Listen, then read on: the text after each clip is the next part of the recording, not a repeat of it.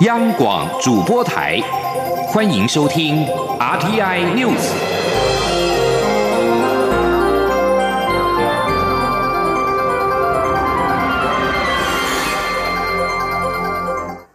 各位好，我是主播王玉伟，欢迎收听这节央广主播台提供给您的 RTI News 新闻。首先带您关注香港的反送中示威。十六号，近两百万港人上街游行，反对修改逃犯条例。结束之后，有示威者聚集在政府总部一带，要求撤回修法、特首下台。警方今天早上呼吁民众离开未果，目前仍有示威者占领下阙道，而今天也有多场罢工、罢课、罢市等三罢活动的进行。香港行政长官林郑月娥十六号晚间为政府工作不足导致纷争向港人致歉，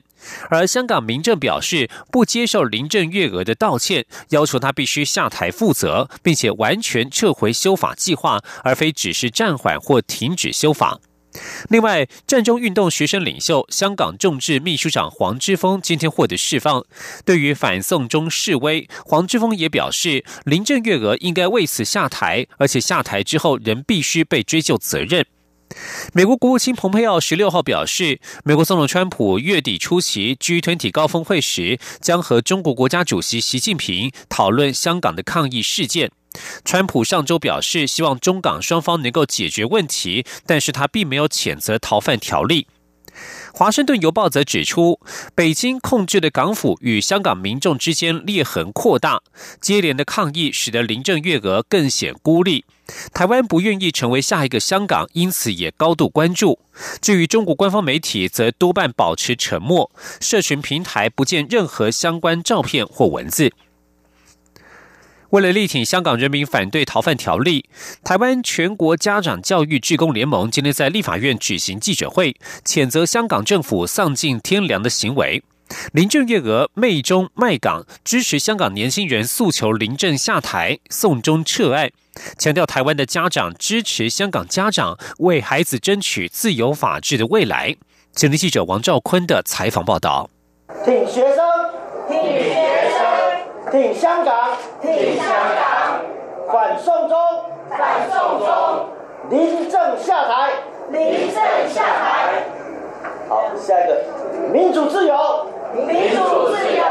法治人权，法治人权，香台湾家长，台湾家长，挺香港，挺香港。全国家长教育职工团体联盟理事长吴福斌表示。香港人民反送中游行显现了港人的焦虑，而香港警方的行为也让台湾和世界各国共同震惊谴责。尤其台湾人感同身受，因为中国不断以武力威胁台湾。中华民国台湾是独立自主的国家，更不会接受一国两制。因此，台湾的家长要站出来声援香港的家长学生，力争自由、民主、人权与法治。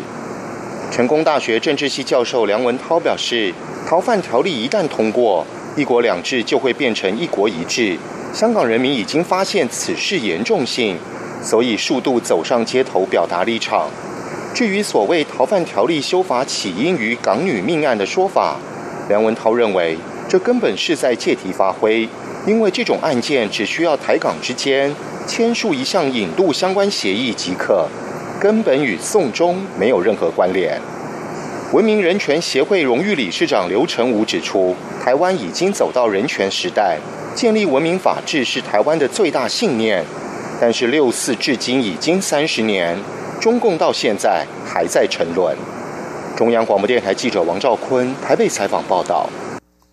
而为了支持香港反送中抗议事件，立法院朝野党团都各自发出声明，表达立场。时代力量与民进党团今天朝野协商临时会议程时，还主张透过立法院朝野共同声明声援香港。不过，由于国民党团对于共同声明还有不同意见，立法院长苏家全才是先由法制局整合各党团声明，草拟出共同声明内容之后，再寻求各党团共识，希望能够以立法院的名义发表共同声明，支持并肯定香港人民捍卫民主与自由的决心。前天记者刘玉。秋的采访报道。香港政府推动修订被称为“送中”的逃犯条例，接连掀起两波大规模示威抗议，并引爆警民暴力冲突。声援反送中行动也成了立法院临时会的讨论焦点之一。时代力量党团十七号在立法院朝野协商临时会议程时主张，立法院升为最高的民意机关，应以朝野共同决议文支持香港反送中行动，并尽速审查反中国并吞渗透的相关法案。时代力量党团总召修明说：“可是我们如果能在院会有一个共同的声明，这个意义也是比较不一样。好，所以这边做个呼应，那也感谢大家的支持。”民进党团也认同应由立院发出朝野共同声明，声援香港，才不会辜负广大人民的期待。而国民党团则在十七号一早就发出声明，支持港民基于民主自由、保障人权与独立法治精神所发起的抗争行动，并呼吁港府关下腰，诚心倾听，回应港民诉求，在社会欠缺普遍共识下，撤销逃犯条例的修法。但国民党团对于立院发出共同声明态度保留，认为透过各党团各自发声明表达声援即可。国民党团书记长胡志阳说：“大方向应该都差不多了，但是用用字上哦，可能大家有一些坚持啊。那如果大家都发声明，其实一样的事情是支持香港民众啊。”声援法治，然后要求我们台港之间的司法互助要把它建立起来，大概是这样子的意思啊。因上古朝野协商未达共识，立法院长苏家全最后才是先由法制局整合各党团的声明，草拟出共同声明的内容后，再寻求各党团的共识，判以立法院名义发表共同声明，支持并肯定香港人民捍卫民主与自由的决心。中广电台记者刘秋采访报道。而国内也有重要法案将修订，民进党立院党团提醒立法院召开临时会处理包括公投法、两岸人民关系条例、大法官人事同意权等十九案，但是国民党团不满民进党团强推公投法修法，并且扬言反对。立法院今天举行谈话会，表决之后通过民进党团的提案。立法院将从十七号，也就是今天下午开始，到七月五号召开为期三周的临时会。首案将处理大法官人事同意权案。前天记者刘玉秋的采访报道。立法院民进党团提请立法院六月十七号至七月五号召开临时会，预计处理公投法、两岸人民关系条例、大法官人事同意权案等十九案。为抢下优先立案权，民进党立委日前就已在议场外展开轮班排队。民进党团总召柯建明还要求党籍立委暂时离开选区，回到立院，并定调这次临时会是迎向未来的第一站。不过，国民党团对于民进党团强推公投法修法大为不满。早已预告将全力阻挡公投法、海关进口税则的修法与政治档案条例草案，仅同意临时会处理恢复旧制公务员退休补偿金相关修法。而时代力量则主张临时会应发出立院声援反送中决议文及纳入抗中相关法案与矿业法、考试院组织法等重大法案。由于朝野对于召开临时会旗舰甚深，立法院在十七号举行谈话会，确定临时会议程。但诉诸表决下，在野党的提案都不敌民进党的人数优势，均遭封杀。最后表决通过民进党团所提的临时会特定议案议程。立法院长苏家全说：“现在按铃七分钟，并分发表决卡。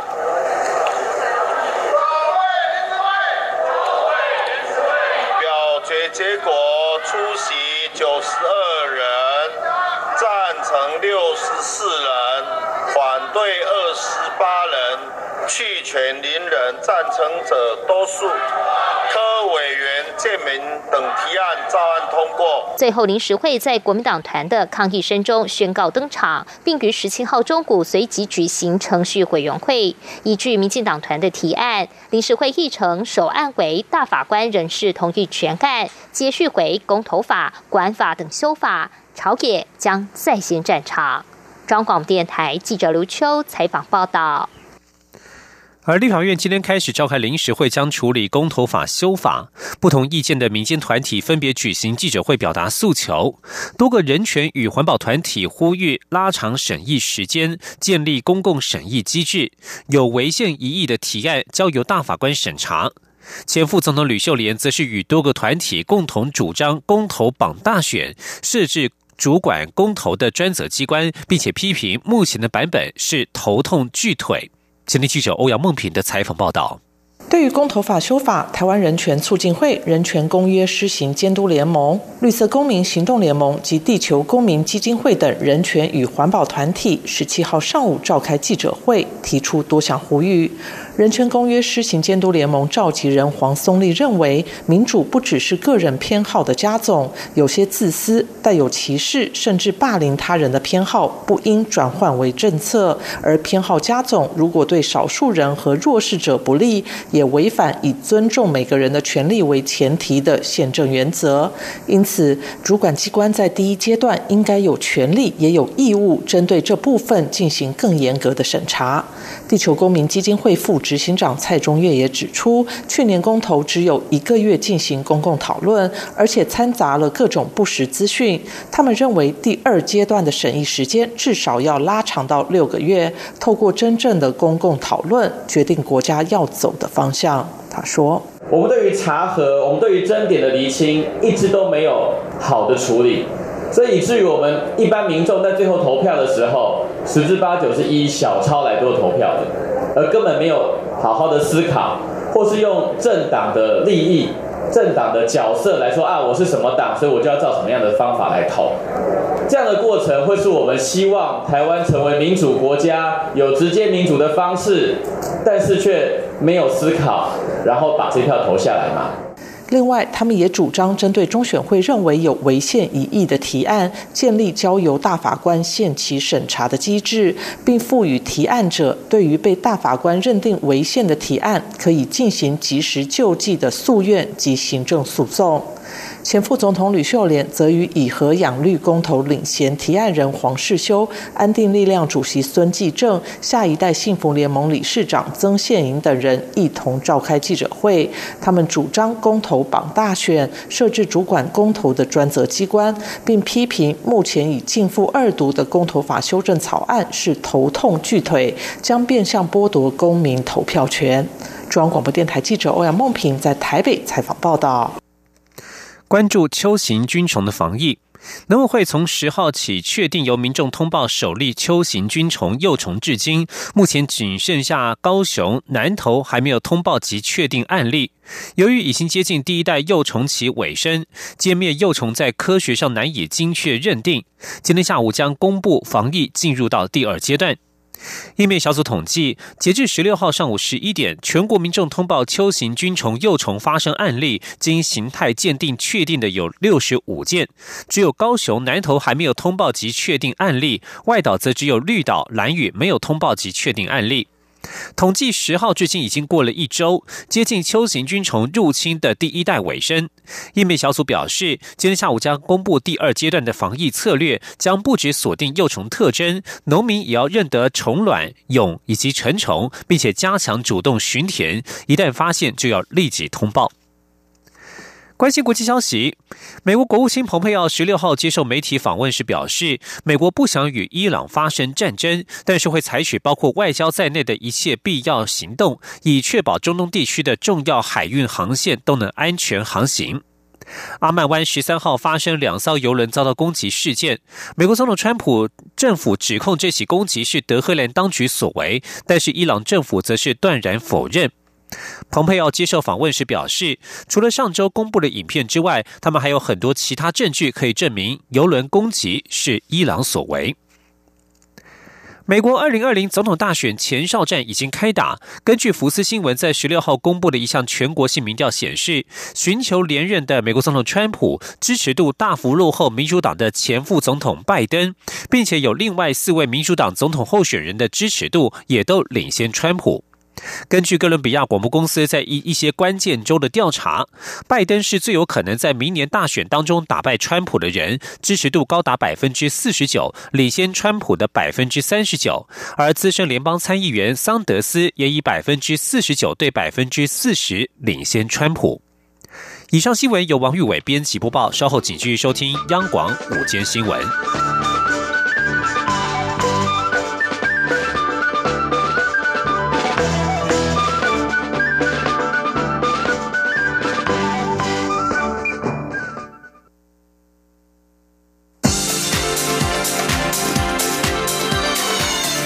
是中央广播电台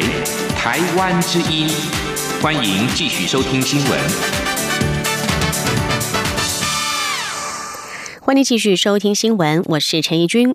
国家卫生研究院几年前研发出了能以有效率而且精准截取单细胞的微流体晶片技术。今天，国卫院正式的与民间生物科技公司签署技术转移，将由厂商持续推动微流体晶片的应用，进一步提升国家生技产业的蓬勃发展。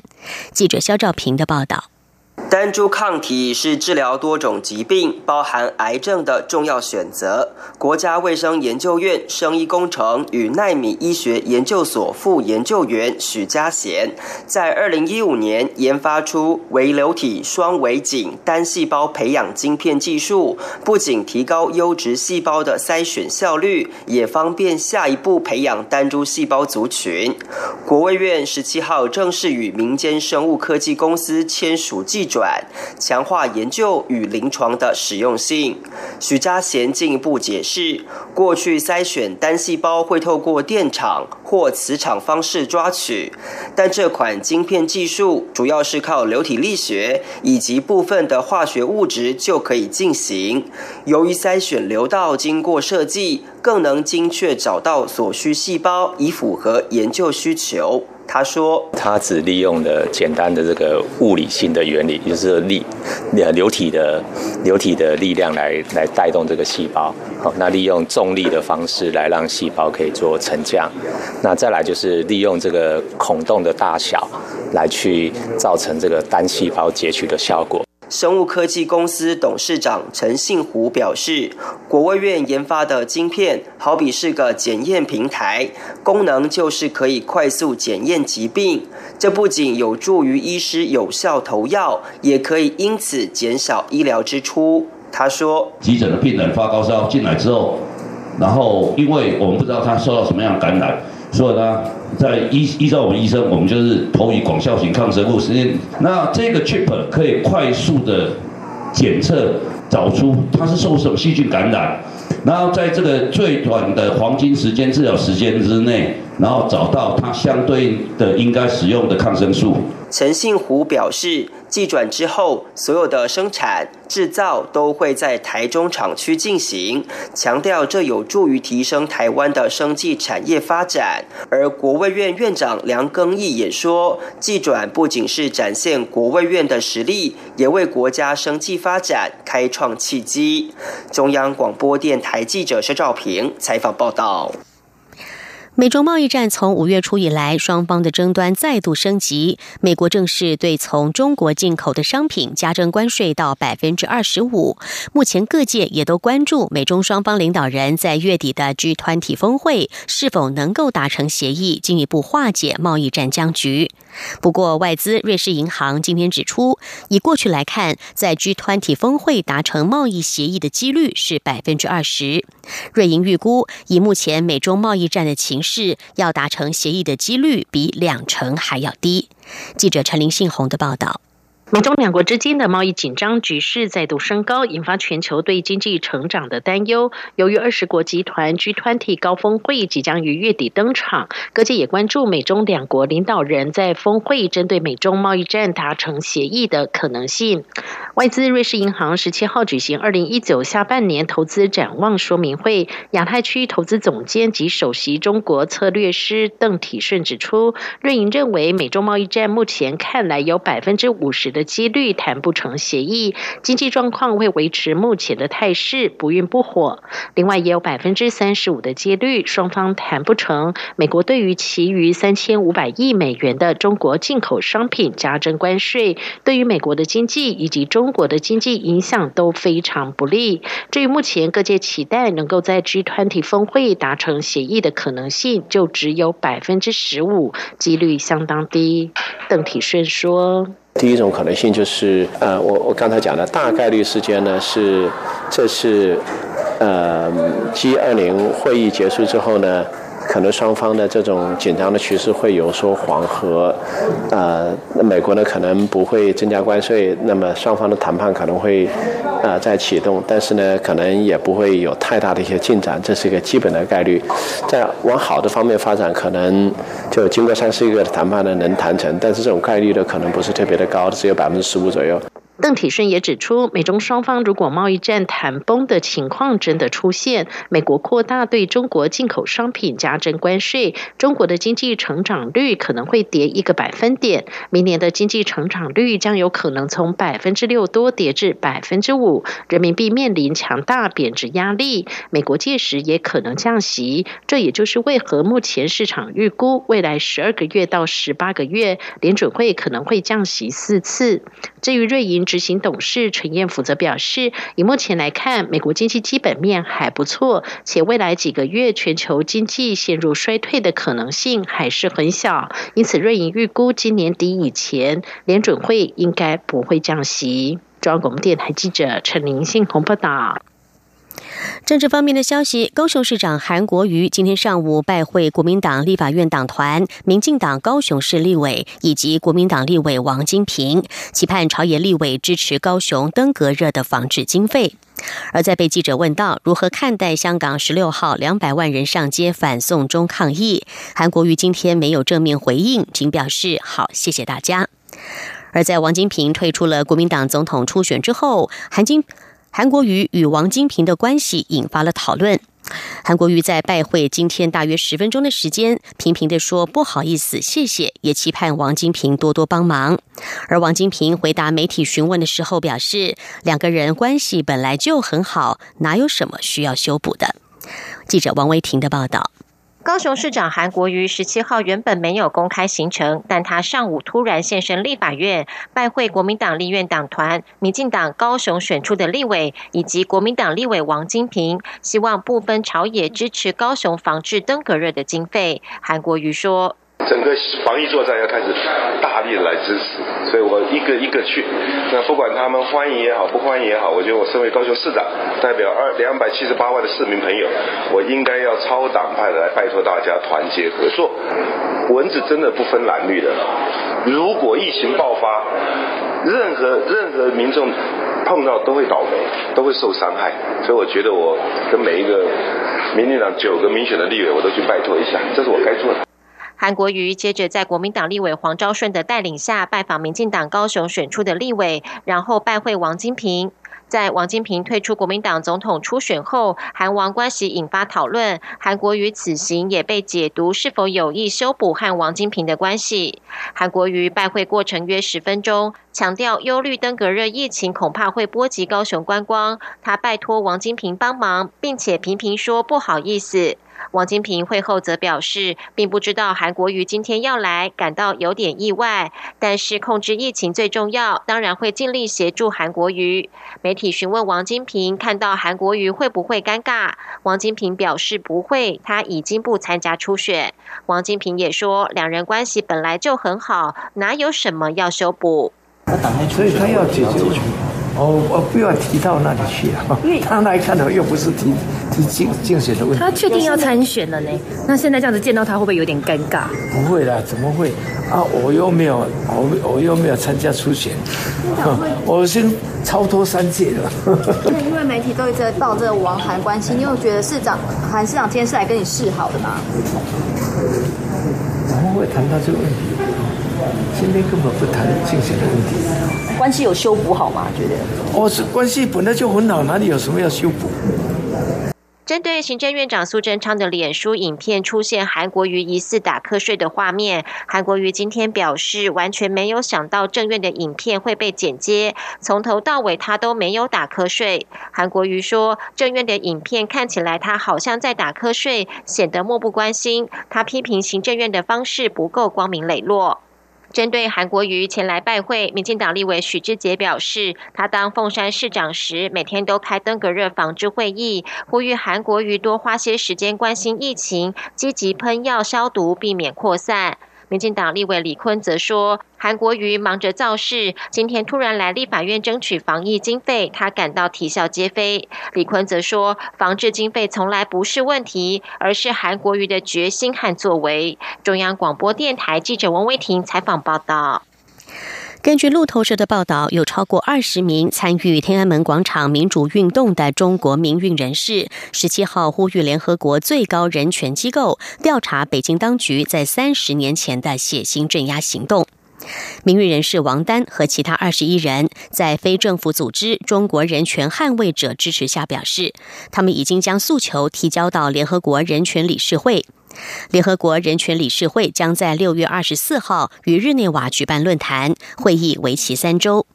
他们在声明当中要求联合国人权理事会调查中国政府在对和平示威进行的军事攻击中大规模违反人权和侵犯基本自由的行为。他们并且寻求就一九八九年的六四事件，对在过去三十年迫害、打破沉默的中国公民，此种持续侵犯人权的行为采取调查行动。声明中表示，六四事件在中国仍然是禁忌的话题，北京没有举行公开调查，也不允许进行独立调查。不过，北京在联合国人权理事会上得到了发展中国家强而有力的支持。人权理事会有四十七个成员国，自两千零六年成立以来，从来没有就中国问题通过决议。新焦点转到德国，德国总理梅克尔领导的保守派政党基督教民主党十六号打败了反移民的极右政党德国另类选择党，保住了德东戈尔莱兹市的市长职位。戈尔莱兹是有鹅卵石街道的德东小城镇，也是好莱坞导演很喜欢取景的地点。戈尔莱兹市长选举被视为是今年九月一号萨克森邦和布兰登堡邦选举的前哨战。代表基民党参选的乌尔苏拿下了戈尔莱兹市的市长，让梅克尔有了喘息的机会。在五月的欧洲议会选举，梅克尔在中间偏左的社会民主党所组成的全国联盟遭到了挫败。乌尔苏表示，这场胜利代表着戈尔莱兹的居民仍然持续的支持对外国人开放。根据民调，在萨克森邦的选举当中，德国另类选择党与基督教民主党的支持度不相上下。至于在布兰登堡邦，德国另类选择党则领先了社会民主党。自从一九九零年两德统一以来，在布兰登堡邦的六次选举当中，社会民主党全都获胜。另外，再看到的是土耳其的伊斯坦堡市长选举。土耳其最大城市伊斯坦堡的市长候选人在十六号举行了历史性的电视辩论，这是总统埃尔段自从两千零二年掌权以来首见。伊斯坦堡将在二十三号重新举行市长选举，执政党正义发展党候选人尤迪伦与主要反对党共和人民党候选人伊马莫鲁十六号在电视上进行了激烈的辩论。尤迪伦曾经担任过总理，是埃尔段的效忠者。正义发展党自从一九九四年以来就一直在伊斯坦堡执政，但是尤迪伦却在今年三月三十一号的选举当中败选。土耳其当局指控选举舞弊，最高选举委员会则宣布三月三十一号的选举无效，将于六月二十三号重新选举。在这场电视辩论当中，尤迪伦声称，在上一次投票，他的选票被偷走了。伊马莫鲁则坚持他是已经当选的市长。这是一场一千六百万市民权利被没收的民主之战。十六号的这场电视辩论持续了将近三个小时，土耳其主要电视频道都开现场转播。这是自从两千零二年十月以来的首次。埃尔段当时和共和人民党主席贝卡尔为那一年十一月的大选举行了电视辩论。不过，埃尔段在十六号稍早曾经刻意淡化了伊斯坦堡市长选举的重要性。他对外国媒体如此热衷伊斯坦堡市长选举不以为然。有一场欢乐的游行即将在多伦多登场。美国职业篮球 NBA 多伦多暴龙十三号拿下了队史首座冠军。多伦多市十七号将会举行暴龙蜂王大游行。暴龙队总公司相关人士估计，可能会有多达两百万人参与这场蜂王游行。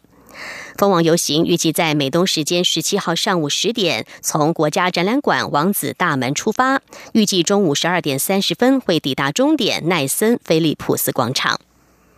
以上 T I News 由陈义军编辑播报，谢谢收听，这里是中央广播电台台湾之音。